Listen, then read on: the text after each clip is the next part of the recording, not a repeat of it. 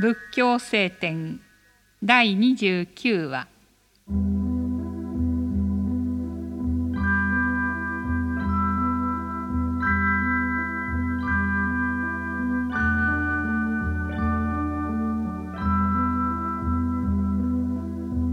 人は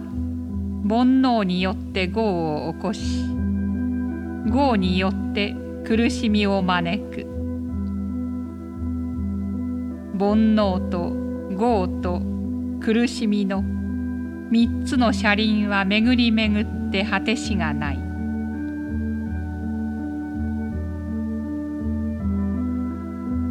この車輪の回転には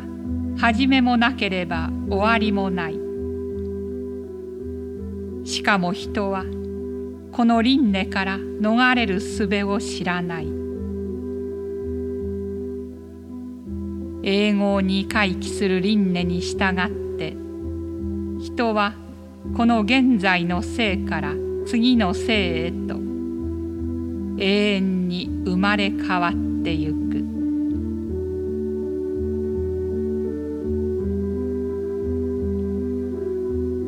限りない輪廻の間に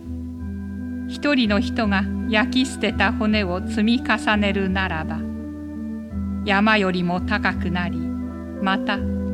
その間に飲んだ母の父を集めるならば海の水よりも多くなるであろう。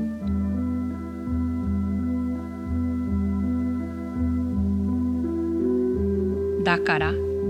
人には仏性があるとはいえ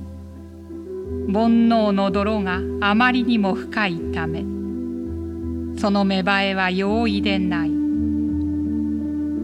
芽生えない仏性はあってもあるとは言われないので人々の迷いは果てしない。